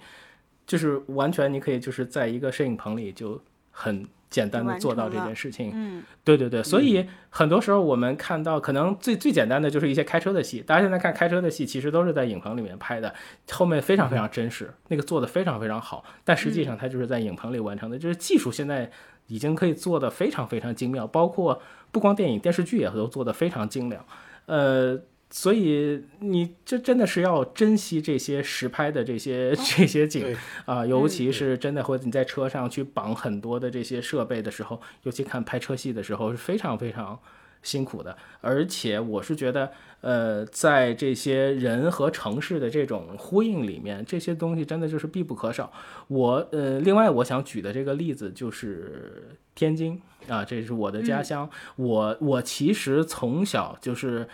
呃，就在这个天津的街头就看到过非常多剧组，呃，而且天津也是一个经常被影视剧光顾的一个城市，就是我亲眼见过的。我在中学的时候，我我我就是天津有个地方就是马场道的一个安乐村，那个时候周海媚还有马景涛，包括孙兴他们就在那儿拍《今生今世》。我中学的同学，他们就在他们家楼下，所以他每天都可以给我们拿到很多孙兴他们的签字，因为那个时候《家有仙妻》他已经非常红，啊，呃，包括呃演员姚鲁，他也有一部戏是在那个安乐村里面拍的，像包括像《阳光的快乐生活》，像还有一个第一部电影叫 《日叫日出西柏坡》，这些都是我看着他们拍过那个场景，就是非常实拍，然后我会在电影或者电视剧里面再去找，因为。嗯，这个这个过程太直接了，而且我记得 像是《出西柏坡》那个电影，一辆车开过来，然后我记得当时还有人去挡那些空调，啊，这个是我当时印象特别深的啊。而且，而而且天天津的话，就是天津北站，呃，这是一个现在不太启用的车站，呃，我记得前几年这个车站。最后一班车经过的时候，还有一个很简短的仪式。但是那个车站是一座非常美的车站，在这个车站里头有非常非常多的影视剧在这边取景。它的建筑、它的回廊、这些走廊都是，就是就是在影视剧里面是非常入境的，时代感非常强。呃，比如说像在天津的解放北路上，就是姜文的一封陌生女人来信，你就可以看到很多的这个场景。呃，比如说天津的木南道，宁浩的很多 MV 都是在那边拍的。嗯，呃，包括天津的这个安里干教堂，呃，那陆川导演的《南京南京》就是在那座教堂里面拍的。嗯，当时我的同学还去那个剧组里面当了一天的群众演员。哦，呃，给我们分享的是这样的，就是他当时一天的酬劳是二十，但是那个戏你们也知道，就是抹的满脸都是灰。后来他洗，后来他洗澡花了二十五。呃，另外，另外还有一个非常大的一个演员，尼古拉斯凯奇也在那个教堂里拍过戏，啊，就 就是我们当时就觉得这个太魔幻了，啊，呃，大剧院我原来也提过，迈克尔贝在那儿拍过变形金刚，呃，像金粉世家里面南开中学呀，中国合伙人里面的这个二宫啊，这个什么原来一个果果茶厂。什么催眠大师归来，其实这都是在天津站后面有很多的取景。呃，其实刚才提到的《永不瞑目》这部剧，我觉得也是如果想了解当时中国 大好河山的一部特别好的戏，因为那个剧组去了很多的地方，因为呃，就是欧阳家族的这个潜逃，他们跑了很多的地方。当时在天津的那段戏，我其实印象非常深，嗯，因为那个时候生活在天津，我就看到。永不瞑目那个剧组在天津拍戏，他们去了非常重要的银行，然后还拍了里面很多就是大的那种保险柜啊，开银行去拿钱啊这些场景，就在解放北路上。比如说天津站，你可以看到那个时候的解放桥，而且还可以看到利顺德大饭店。当时那一场戏应该是呃有这个这个涉及到就是拉着他们去。去到郊区去交货，所以这个车上还有很多武警，就是非常非常亲切的一种感觉。补充一个，就是我就是天津很很有意思，也是在我家门口拍过的一个戏，叫《独占》啊，杜琪峰导演的，哦就是我跟捕头，我们上次吃早点也说，那个电影一开场。古天乐开那个车，直接从一个路口直接怼进人家饭店里，就就是我天天吃早点的地儿，我记得，我记得你说来着。对，就就就非常有意思。而且我在，就是我在天津是是看展览还是什么，我也遇到过一些演员，比如《生存之民工》里面那个薛六呃薛武，就是黄渤的哥哥，那个壮壮的那个男演员，他就是天津人，他就住在利民道，就是我们家斜对过，所以就是早点铺也能看到他，在路上能看到他。还有就是萧彤，就是《永不瞑目》里面萧彤的那个大学老师。呃，我有点忘了他的角色的名字，他实际的名字叫舒耀轩，那位演员。我也是在天津拍戏的，他在天津拍戏的时候，我偶然路过，我我就觉得，哎，这个是那位肖童的老师啊，我们就是有有过一些就是合影，我觉得这是都是跟天津有关的一些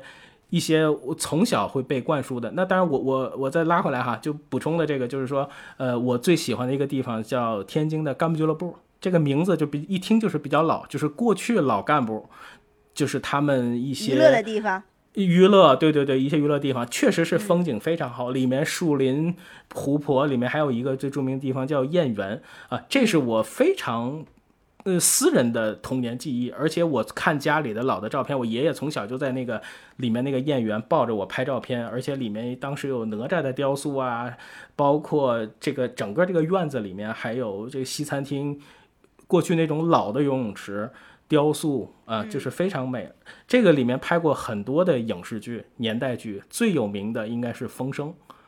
嗯，哦那个、哦对，就是在天津，哦在天津取景，他们有转场，包括现在有很多，比如说像庆王府啊什么的，呃，郭德纲他们也会在用，包括过去风声剧组也在那边有过很多的拍摄，呃，那个里面就是反正干部俱乐部对我来说是非常美好的回忆，那个里面，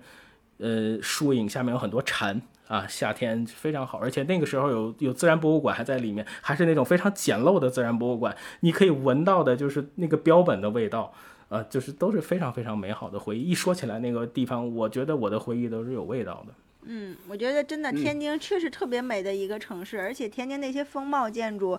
就是你去我每去一次的时候，都会把他们逛一遍，细细的品，然后看那个上面写的是谁谁谁的故居是什么，过去是什么样的一个楼，每一家呃每一家这么走过去，你整个的嗯。历史就可以串起来，而且有非常确实是非常多的，呃。级别职位不嗯。同的人在那个城市生活，对，其然后实跟青岛还有一个的八大关就是那边还有一个我们开滦矿，我们唐山开滦矿务局的大楼，对对对也也是在天津、哦。啊。然后到那个地方，南京嗯，因为我南京我爸爸妈南京其实妈都都是也拍过都是开很多嘛，然后所以他们都会去那哦个地方看一下。嗯，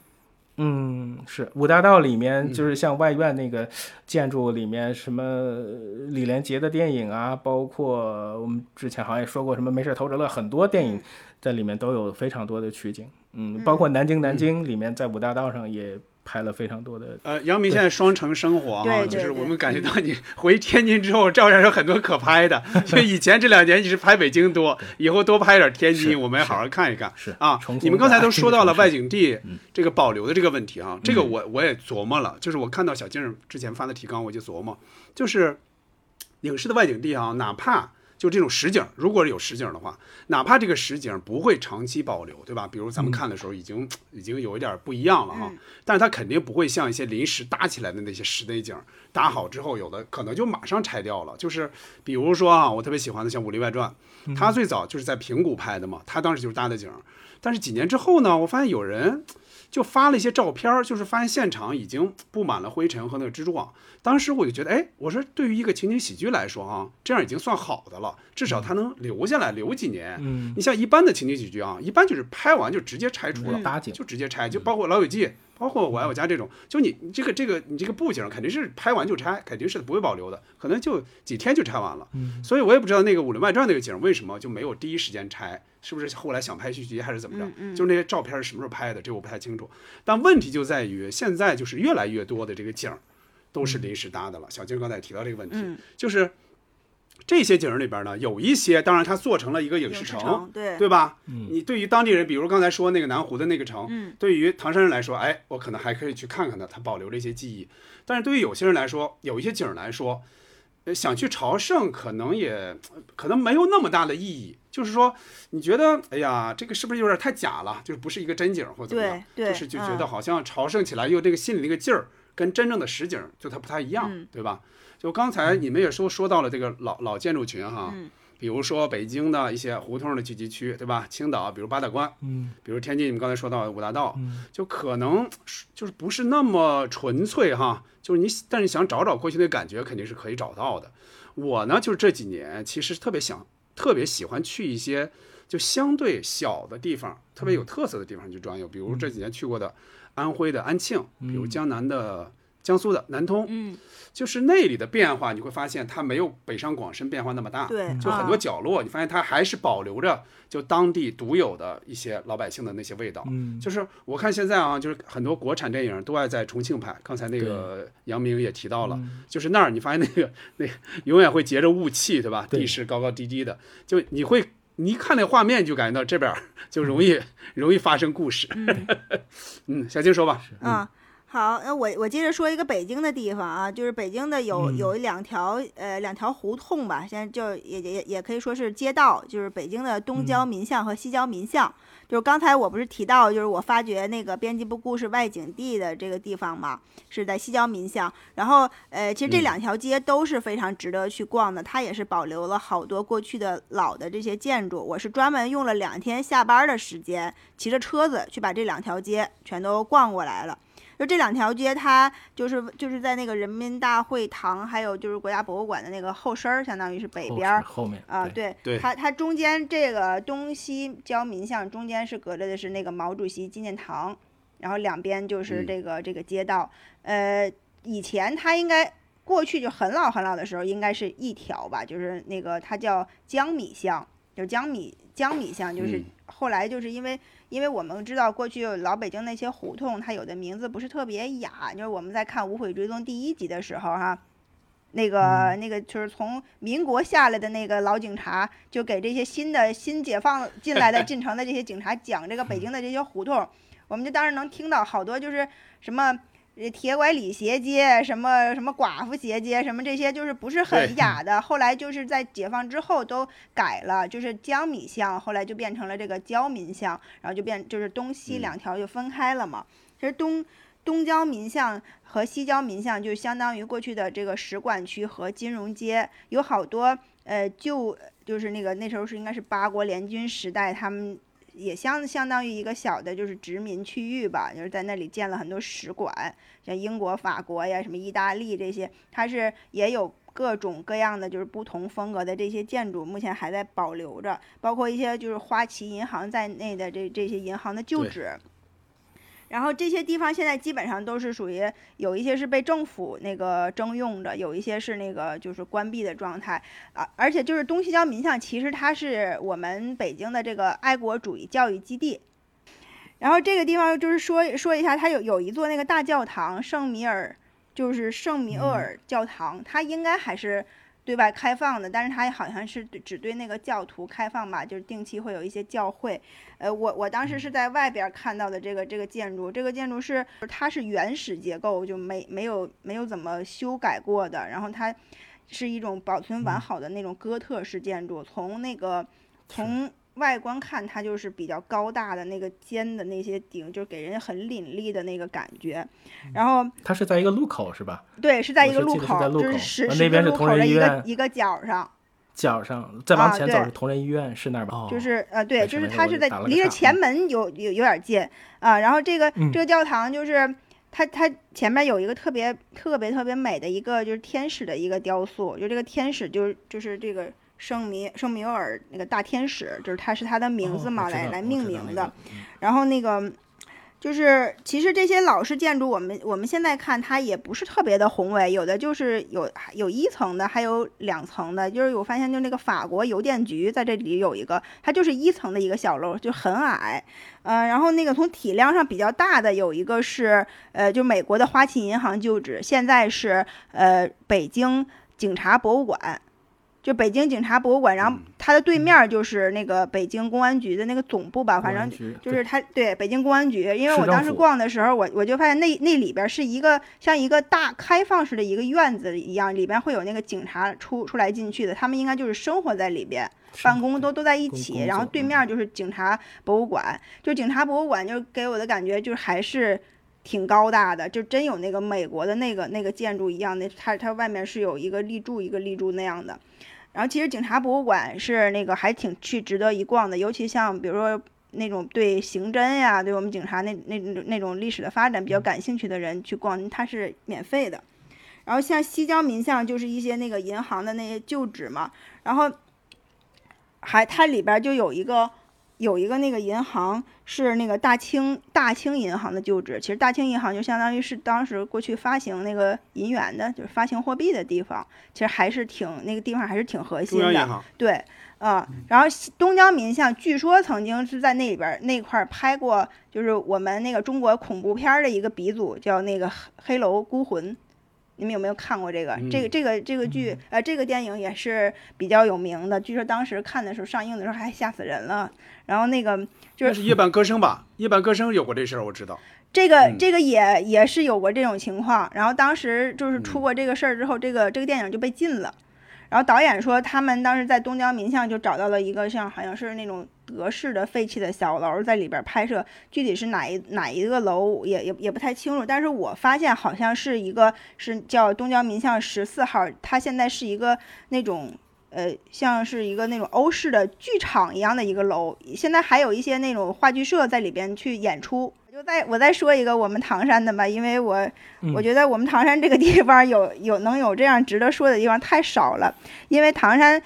唐山地震嘛，它几乎把所有东西都毁坏了，但是还是有一些老的房子留下来的，比如说就是我们家附近有一个那个老的叫培仁里，就是培育的培仁仁爱的人，就听这个名字一看就就是民国时期的那个名字，原来就是这个地方是一个培仁女子中学。呃，这个呃，这两年就是把依依靠这个中学呢，就是把它周围的这以以前的一些景也是重建了，现在搞成了一个像那种艺术区一样的，就是里边也有咖啡厅啊，也有西餐厅。然后这里有就有一座就是原来培仁女子中学的一个老房子，这个老房子就是地震没有倒的，就是它它没有倒，就是因为它也不是很高，它就是有点像我们现在看到那种粮仓一样，就是那种尖顶一层的。然后就是一个那种呃长长方形长条形，但是它比较矮，是这个大尖顶的一个房子，它地势有点低，它这个房子没有倒。然后离它不远的就是原来那个我爸爸他们单位在叫唐山陶瓷厂，陶瓷厂里边也有一座就是这种老洋房别墅，它现在叫那个汉斯别墅。这个汉斯就是它是一个。呃，他是一个那个德国人，他德他他是被我们那当时在清政府是兴建这个开滦矿务局的时候，然后同同时也兴建了那个唐山水泥厂嘛。德国的这个工程师汉斯来指导的，指导我们来办这个水泥厂，就给当时给他修了这样一个汉斯别墅，也是我说的那种一层的，就是那种斜顶的那样的一个屋子。我爸爸说，这个这个汉斯别墅以前没有开发的时候，就是他们厂子里的。呃，工人的更衣间，就是他当时我们去进到这里边的时候，他就跟我说，以前我们就在这个屋子里哪个哪个地方换衣服，就是那个当时是被他们厂子给占用的。然后后来就是他们厂子后来就是没有了嘛，没有了，就这里被开发成了那个楼盘。然后那个楼盘呢，他就这个开发商就把这个地方给保留了，保留了之后就是。呃，可以人进去参观。我们当时去看的时候，就是它还没有修缮，它里边能看到一个屋子一个屋子那种，就是很典型那种德式的德式的建筑。然后每一个屋子都有壁炉，屋子和屋子之间都是连通的，就是特别舒服的一个一个，就是你会住着特别通风透气的这样的一个房子。就是用我们唐山那儿老话讲，就是就是这地震倒不了的这种房子。就全是八国联军时代和日本日本侵略者时代盖的，就是不是说他们的人盖的，是他们压迫着我们中国人去，肯定是中国人干的这个活儿。但是只不过可能对他们，他们对这个工程要求非常的高，所以他们这个房子盖的特别的结实，就是地震的时候，好像仅仅有一些裂缝，整个都没没有倒。那我们就说到最后一个环节了，就是钟爱的这些影视剧外景地，就好像我们心里的一个宝藏一样，也就是想自己默默的去品味，或者是偷偷的去发现，不想它被更多的人去打扰。呃，就是也，但是又不愿意有这样一个地方被埋没，又想把自己的一些发现告诉真的去懂这个剧的一些一群人，所以就以我爱我家为、为例哈，就是有很多人如果去朝圣，他是不是会打扰了那里的人的生活呢？我我是觉得就是像外景地啊这种，我就觉得包括一些剧集哈，我觉得我其实真的是现在就是希望它不要太火，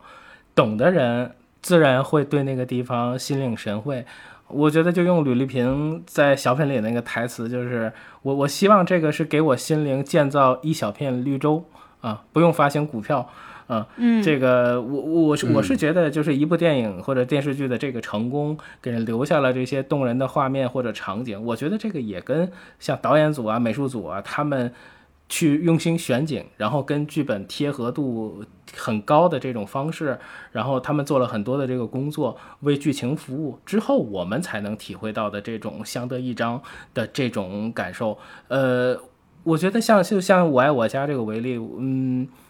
应该只要是疫情期间不妨碍正常的这个这这个正常安全，呃，你去看，然后去感受，在那默默的拍下几张照片，呃，我觉得没有什么问题，而且。我我去那边，我我原来是最早发现那个地方，我是一年四季都在那边去过，就是变成了那一种今天天气特别好，我就很想去那儿坐坐。我那个时候还经常就是拍完还圈给捕头和油锅，我就觉得那个地方就是大家会有一种共同的语言和默契，在那边坐一坐就是很舒服，你开心不开心，你都觉得那是一个一个家，尤其那儿后来有了椅子，就觉得就是更方便了。对。对，呃，其实影视剧对我我生活里面的那种影响，其实真的潜移默化。就是我我在当时我印象里头，就是办这个这个当时办美国的签证的时候，我满脑子都是美国回美国往事里面那个曼哈顿桥和前面那几个小孩儿，就是他会潜移默化的会影响我。包括我现在坐飞机也是，我这个耳耳机一定是偷偷放进去，选中珍珠港那个曲子。就是选一个靠窗，然后在黄昏的时候听。其实这些你想想，其实都是跟影视有关。它就是这样默默的在影响着我。我也觉得这个行为，当然我也不希望去打扰到别人。嗯，就是心灵里面那块很安静的地方，我就觉得，嗯，它是一种让我特别踏实的感受。嗯嗯嗯，这个火还是不火呢？就是会不会打扰到当地的一个居民呢？我就觉得你得看它是什么时候火的。他是在那过去那个时候火的，就那个不是粉丝在不是特别疯狂的时代火的，还是在这个时代火的。比如就说我爱我家这个外景地，就说这个剧吧，嗯，你当年绝对是热播，但是呢，当时还没有这么疯狂的粉丝，嗯，对，就是它随着时间的拉长呢，现在二三十年过去了，它经典绝对是经典，但它不会集中到放大到就人人都去追捧，所以说哪怕这个外景地去的人再多。它也不会多到哪儿去，它不会成为现在的有些剧的那种所谓的那种叫网红打卡，那是绝对不会的，对对，绝对不会的。就那里边的住户呢，对这些偶尔的就不成规模的这种所谓叫朝圣哈，我觉得基本上是可以忽略不计的。反正我每次去，我没见过别人，我没见过别人，除非是我跟另外一个朋友一起去的，除非是这样，我没见过。我觉得肯定不会到那个程度。真正形成困扰，嗯，我听您刚才说，就是朝圣的时候碰到过一个老人，他是，就是当时就是不是借用他家拍的那个那个那个景是吧？啊，当时好像就说到，呃，用他家这个窗户来拍这个景嘛，在他家好像换了一个三百瓦的这个大灯泡，为了让那个窗户那个灯更亮。那老人还说了一句，说当时还花了好多电费，然后剧组也没给。也没给报销什么的，我不知道这这一段是不是从您的书里边来的？没有啊，我我我只是从王小晶老师那儿听说的是，他们确实去里边补光了。嗯，但是具体什么电费这个纠纷我不知道。一一般像一般像电影或者电视剧组去呃去到，比如说，因为我我身边大概有两个。我认识的朋友，包括我北京舅舅妈的那个房子，都是被剧组看上过，呃，还问过我，就是说如果这个这个这个万一被选做一个拍摄的主场景需要什么。当然，我记得当时有那种顺口溜哈，就说什么蝗虫飞过，什么走过。最后一个就是剧组在你这拍过戏，就剧剧组来过。就它是一个呃，其实是一个破坏性相对比较强的一种。方式，这个详见电影不见不散，你就知道不见不散什么样。已经俩烟头了，已经俩烟头，俩烟头了。对，就是呃，另外一个就是包括小金刚才说的这个特别对，就是影视剧的灯水很多费用是要单独要结算的，这个是要剧组来承担的，不，这个不能算在国内，因为它那个电量是耗的是非常非常大的。嗯，没错没错。嗯，我接着刚才我那话头说啊。我觉得跟那会儿形成对比的是现在的，就真正形成困扰的是现在的一些所谓的一些流量演员，他们演的一些热播剧，嗯，这些呢可能被这个疯狂粉丝看出来，哎呦，这是在哪儿拍的，是吧？这个很快就能流传开，我我我敢说，接下来就有可能产生一些比较疯狂的一些行为，嗯，这个是有可能对那儿的居民形成一些困扰的，而且呢，很多地方一旦跟这些网红因素贴到一起，就给人一种复杂的一种感觉。